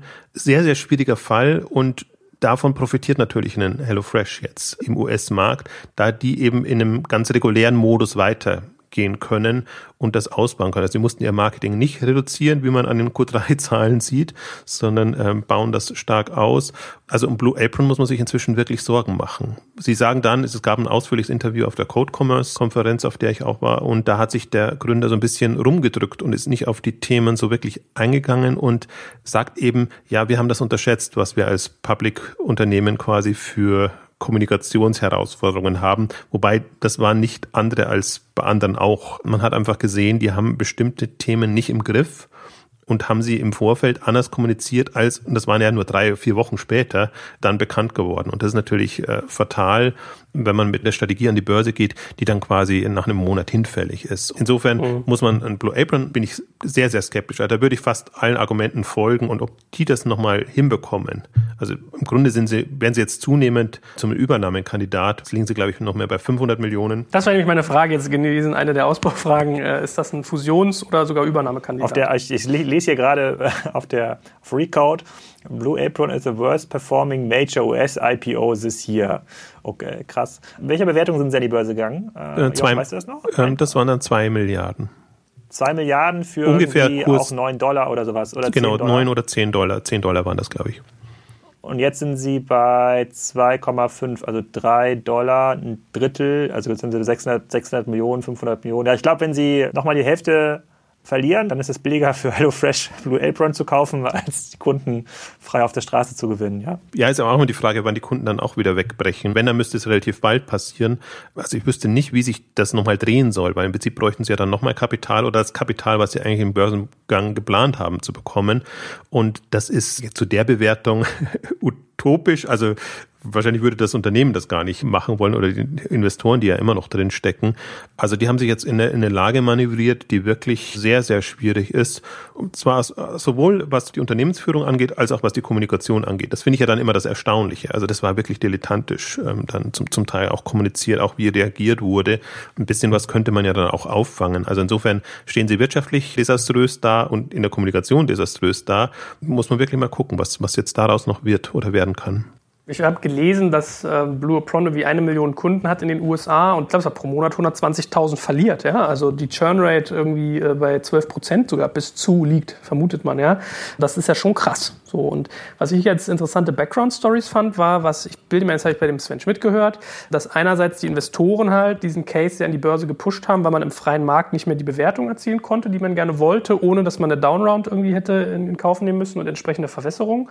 Und das andere ist wohl, dass vor allem in den Küstenstädten, auf die sich ja Blue Apron irgendwie äh, konzentriert hat, weil wahrscheinlich sehr kaufstark, sehr passend für dieses Modell, dass da halt die Churn-Rate hochgegangen ist, also dass immer mehr Kunden aus diesem Modell rausgegangen sind, warum auch immer. Und man versucht hat, hat, das irgendwie durch Neuakquise im Inland, ja, also ich denke mir immer richtig so Alabama, mittlerer Westen, USA, äh, versucht hat äh, aufzufangen, was wohl aber kolossal schlecht funktioniert haben soll, weil die Nachfrage war nicht so da, das Marketing performte nicht und so gingen dann diese ganzen Unit Economics in den Keller. Was heißt denn aber eigentlich so ein schwaches Blue Apron von HelloFresh? Das war ja auch die Journalistenfrage auf dem Call. Was hast denn du da mitgenommen? Ist ein, ein schwaches Blue Apron für HelloFresh gut oder eher schlecht? Weil man hat ja auch so Market Education, ja, dass man das Modell irgendwie erklären muss. Wettbewerb befeuert eigentlich, dafür gehen die Marketingkosten hoch. Unterm Strich ist es eher schlecht oder eher gut oder neutral? Ja, das wurde an einem Call natürlich nicht diskutiert, weil sich Dominik gebunden hat, aber natürlich ist es gut. Also besser könnte es gerade nicht laufen für HelloFresh, was den US-Markt angeht. Und ich meine, ihren Sitz haben sie ohnehin schon Richtung New York verlegt. Also Dominik Richter sitzt in New York und steuert von dort aus das Unternehmen schon seit ein, zwei Jahren jetzt, äh, weil sie sich den US-Markt eben sehr stark vorgenommen haben. Und ich meine, äh, im Prinzip werden sie sich jetzt ins Fäustchen lachen, weil das ist genau das, was natürlich perfekt ist. Und Rocket ist noch mit 50 Prozent knapp beteiligt, hat zwar keinen großen Einfluss, die Stimmrechte sind nicht so hoch wie die, wie die Anteile. Insofern ist es nicht fair zu sagen, das wäre jetzt eine reine Rocket Company. Also da haben die Unternehmensführung schon die Entscheidungsfreiheit, aber das ist eine Chance, die man natürlich jetzt nutzen könnte. Also wenn man an den Markt und das Geschäftsmodell glaubt und jetzt sieht, Blue Apron ist schwach, müssen sich natürlich immer gegen Amazon rechtfertigen, weil Amazon auch so ein paar Tüten versendet, wenn ich böse formulieren will. Also ich finde, Amazon ist noch lange nicht in der Position und der Markt ist komplett ein anderer, dass Amazon jetzt ein Blue Apron oder ein HelloFresh auf kurze Sicht gefährlich werden könnte. Aber wenn man an den Markt glaubt, an die Zielgruppe, ja, also momentan läuft alles Richtung HelloFresh und ich bin mal gespannt, wie das ausgeht. Oder ich hätte nicht gedacht, dass es so schnell geht. Also natürlich. aber würdest du da nicht sagen, also sehe ich ähnlich mit Amazon, also das ist eher so ein PR-Thema, aber so richtig ist dann kein Wettbewerb da. Aber wenn sowohl noch kein Wettbewerb aus der Amazon-Ecke da ist, kein richtiger und Blue Apron jetzt auch nicht mehr die Kohle hat, da richtig gegenzuhalten im Marketing, dann sind auch die Zahlen eigentlich noch kritischer zu sehen von HelloFresh. Dann müssten die ja eigentlich in diesem Wettbewerbsumfeld müssten sie auch eigentlich super performen. Ja, aber wie gesagt, sie, sie haben aufgebaut. Also sie mussten ja erst mal die, ihre Infrastruktur im US-Markt hinbekommen einigermaßen und die sind vielleicht vor zwei, maximal drei Jahren damit gestartet und sind jetzt ja eigentlich erst so ausgerichtet, dass sie Westküste, Ostküste und ich glaube noch einen dritten Standort haben sie, bin ich, bin ich genau. Es gab auch so ein schönes Chart jetzt in den Q3-Unterlagen. Also sie sind natürlich da schon im Nachteil, weil sie später äh, gestartet sind und das ist ja jetzt alles passiert erst. Also bis Mitte des Jahres sah ja Blue Apron super aus. Das war jetzt das Q3, was bei denen äh, extrem sich negativ ausgewirkt hat. Und ich bin mal jetzt gespannt auf die Q4-Zahlen von HelloFresh. Und da waren die Aussagen, alles laut Plan, wir werden die Ziele erreichen und wir werden da so rauskommen, wie wir uns das vorstellen. Also da waren jetzt nicht die Rede davon, dass da jetzt besondere Blue Apron-Effekte dann da sind. Das bin ich jetzt mal gespannt. Wie beurteilt ihr so die anderen Wettbewerber? Also ein Marley Spoon ist ja zum Beispiel hier aus Berlin raus, äh, in Australien und USA aktiv. Dann hätte man in Kanada noch so ein Chef's Plate oder Plated gibt es ja irgendwie auch noch. Die schwedische Konkurrenz haben wir ja schon genannt. Die ist jetzt aber, glaube ich, ein bisschen sehr zu spitz, als dass die für den direkten Vergleich taugt. Aber wie nehmt ihr das so wahr? Sind das irgendwie Akteure, die irgendwie wirklich Relevanz haben oder eher nicht? Ja, das wird sich so ein bisschen raus. Also viele haben ja jetzt schon einen Schreck bekommen. Plated war es, wenn ich mich recht entsinne, die an, an Safeway gegangen sind, also die einen relativ schnellen Exit gesucht haben angesichts der Umstände, weil einfach Kapital nicht mehr so richtig zu bekommen ist. Und das wird die Frage sein. Also das ist natürlich dadurch, dass es sehr marketingintensiv ist, kann man mal gespannt sein, ob da sich noch was tut. Aber dadurch, dass man natürlich jetzt zwei herausragende Player hat, aus meiner Sicht wird sich zwischen denen entscheiden. Sie positionieren sich ja immer noch unterschiedlich. HelloFresh verweist immer stolz darauf, dass sie global global sind und äh, Blue Apron national US. Es kann schon sein, dass, dass in anderen Ländern noch Kandidaten hochkommen, die dann potenzielle Übernahmekandidaten sind. Aber das ist es auch. Das hat sich jetzt relativ schnell entschieden aus meiner Sicht. Ich sehe da jetzt nicht so, so einen großen Wettbewerb noch in der Masse. Habe ich nämlich auch das Gefühl. Manchmal frage ich mich, ob das auch am Geschäftsmodell liegt, dass man nach zu viel Aufklärungsarbeit leisten muss oder also man hat ja so das Gefühl, ein großer Teil dieser Marketing-Spendings gehen eigentlich in so Zielgruppenbildung, ne? dass die auch irgendwie hingehen am Flughafen irgendwie Gutscheine verkaufen. Also eine größere Streuung kann ich mir persönlich fast gar nicht vorstellen, aber anscheinend steckt ja ein System hinter, dass man sagt, die Leute haben da irgendwie Zeit und sind irgendwie kaufstark. Die hatten sogar, so die hatten sogar einen Stand auf der Internet World Konferenz. So einen, so einen oh, kleinen, wie, wie, auf dem Weihnachts-, also das muss man ihnen schon lassen. Also was das Thema Gutscheindistribution angeht, habe ich noch kein Unternehmen gesehen und kennengelernt, was so kreativ ist. Mein Lieblingsstand im Übrigen ist jetzt im, im Münchner Karlstadt vor der äh, Amazon Lockerbox. Das finde ich immer eine interessante Konstellation, wenn die da mit ihrem Wägelchen stehen vor der Amazon Lockerbox im Karlstadt, die ja quasi in Anführungszeichen ums Überleben kämpfen. Neue und alte Welt. Gut, also können wir mitschneiden. Äh, eigentlich hat äh, HelloFresh die luxuriöse Situation, dass der größte US-Wettbewerber stark strauchelt, eigentlich am Horizont kein anderer Cowboy zu sehen ist, der jetzt irgendwie zur großen Gefahr werden könnte, außer vielleicht irgendwie Amazon. Wie seht ihr das eigentlich? Also du hast ja gerade gesagt, paar Tüten verteilt und dass das noch irgendwie äh, denkbar klein ist. Ich tue mich da ehrlich gesagt noch relativ schwer mit, die Lebensmittelambitionen von Amazon also sozusagen verorten, wo sie da gerade stehen. Ich, ich glaube, man muss sich mal ein bisschen angucken, sozusagen Amazon kriegt ja jetzt sein Sortiment schon sozusagen kaum noch gehandelt. Ne? Sozusagen die Produktdaten sind teilweise Kraut und Rüben, die Kategorien sehen total mistig aus. In vielen Bereichen ist in US auf Amazon.com teilweise besser als auf Amazon.de. Das sind ja zwei verschiedene Systeme. Und jetzt, wenn man sich anschaut, was das Geschäftsmodell hier ausmacht, HelloFresh oder Blue Apron, wie schwierig es eigentlich ist, die richtigen Kunden anzusprechen und diese Kunden dann eigentlich in so einen Modus zu bekommen, da diese Rezepte auszusuchen, dann sieht man, dass es eigentlich sozusagen der Shop selber, dieser Software-Layer, das ist gar nicht so das Entscheidende. Das könnte Amazon sicherlich in irgendeiner Form auch machen. Aber das ist meine Perspektive, da spricht HelloFresh und Blue Apron, wenn sie sich dort technisch entsprechend weiterentwickeln, hätte ich jetzt von einem Amazon nicht so sehr Angst. Die machen ja was anderes, diesen transaktionalen Bereich und dann den Kunden auf neues Essen hinweisen, irgendwie super individuelle Profile erstellen, ob jemand gerne Low Carb ist oder vegan oder, oder vegetarisch da gibt es halt noch einen relativ großen Innovationsraum, in dem Amazon auch keine Vorteile hat gegenüber Unternehmen wie HelloFresh. Deswegen hätte ich da jetzt keinen großen Respekt. Ich finde es aber sozusagen respektabel für Amazon, dass egal sozusagen, was sie machen und wie klein sie irgendwas machen, so eine mega Resonanz immer auslösen in der Presse. Das muss man hier auch mal lobend anerkennen. Das gibt auch kein Unternehmen, was das bisher geschafft hat. Das ist auch faszinierend, dass sie ganze Börsenbewegungen äh, in, Gang setzen können. Aber nichtsdestotrotz, das ist ein Feld, in das Amazon rein will. Vorbereitete Gerichte, ob jetzt per Abo oder sonst irgendwas. Ich fand es ganz faszinierend in, in Seattle die Amazon Go Küche nenne ich die jetzt mal, äh, wo sie einen Amazon Convenience Store testen, der automatisch beim Rein- und Rausgehen abrechnet. Und witzigerweise innen haben sie einen Store und außen haben sie eine einsehbare Küche. Und ich habe mich immer gewundert, warum da am Wochenende gekocht wird und vorbereitet wird und, und gemacht äh, wird. Und man sieht aber schon jetzt im Sortiment, speziell auch in den USA, dass zunehmend diese Amazon-Menüs und Gerichte und vorbereiteten Geschichten Geschichten größer werden. Also da geht es größtenteils auch um Bürolieferungen und teilweise natürlich für die eigenen Mitarbeiter da Möglichkeiten zu bieten. Gibt es eigene Kategorie Amazon Restaurant und wie das alles heißt. Das sehe ich jetzt als Geschäftsfeld, wo Amazon rein will. Genau aus denselben Gründen braucht man täglich und die Frequenz äh, wird dadurch erhöht. Sehe ich aber jetzt nicht unbedingt als Wettbewerbsgründen und geschweige denn in, in dem Abo-Modell. Also Amazon wird ein guter Vertriebskanal durchaus auch dafür sein. Gerade Marley Spoon macht viel über Amazon mit Martha Stewart zusammen. Haben sie da Modelle gefunden. Die Dimensionen sind komplett anders. Also da ist ein Amazon ein kleines Licht, also jetzt erstmal. Wir haben ja durchbesprochen, was für Kompetenzen gefragt sind, um das Geschäft zu betreiben.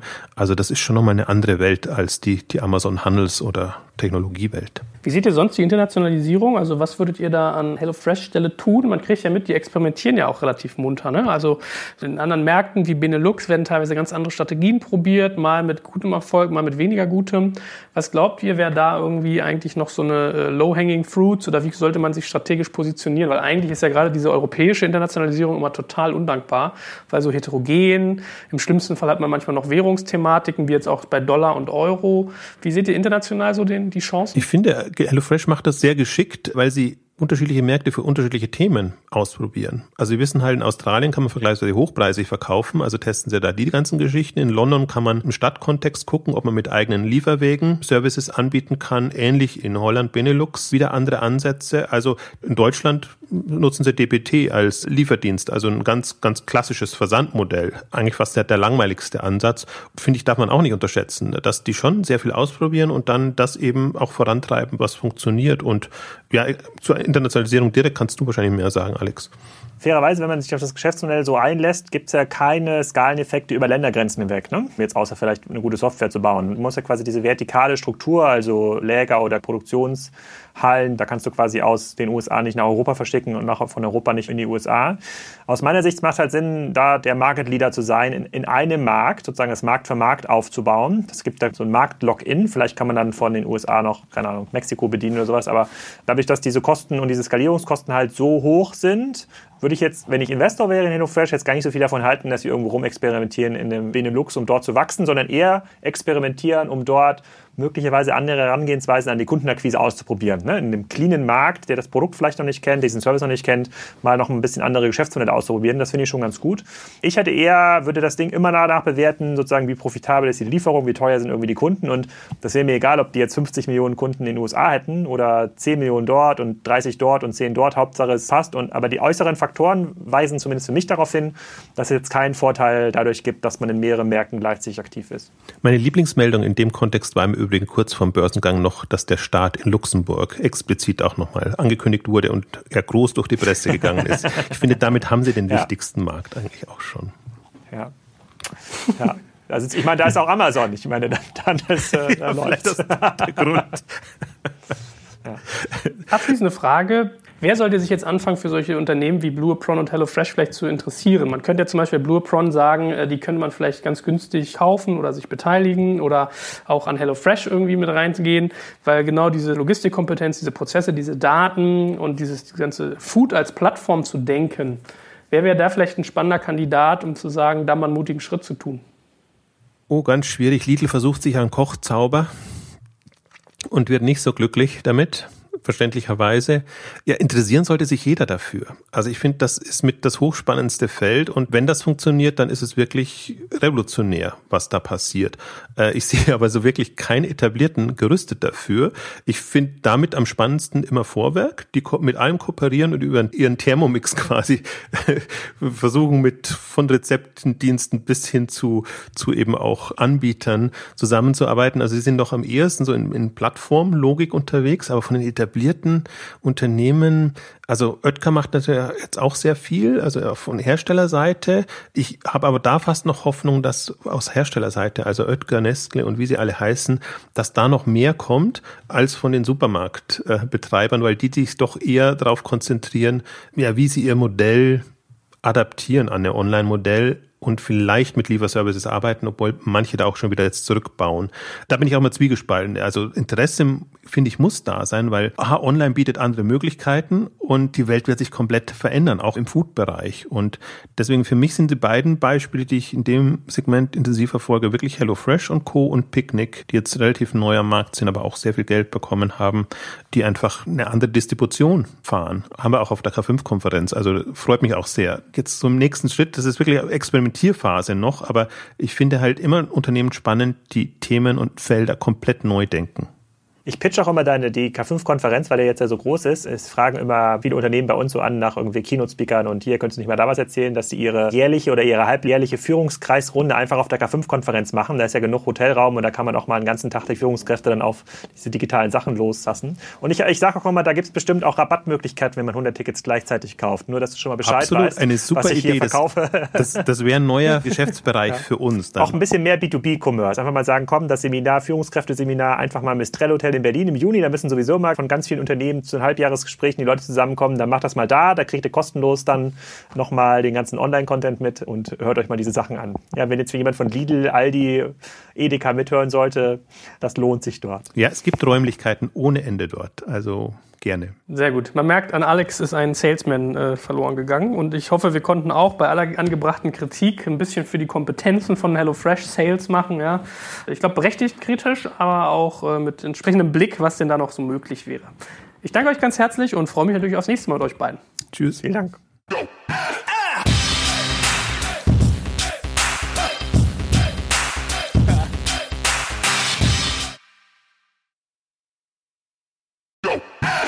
Jetzt kommt ein kleiner Werbespot.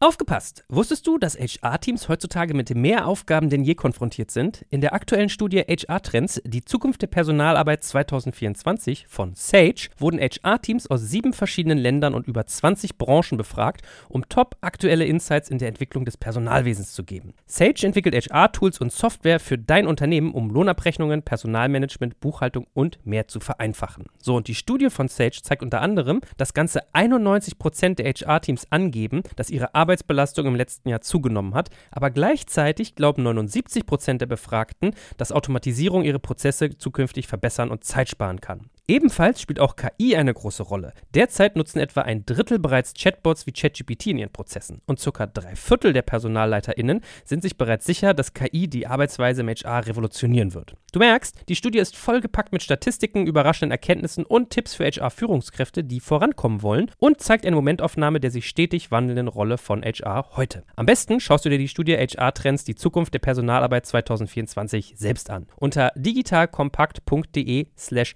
Sage, S-A-G-E, kannst du sie dir komplett kostenlos herunterladen. Und wie immer findest du alle Infos auch auf unserer Sponsorenseite unter digitalkompakt.de slash Sponsoren. Werbung Ende.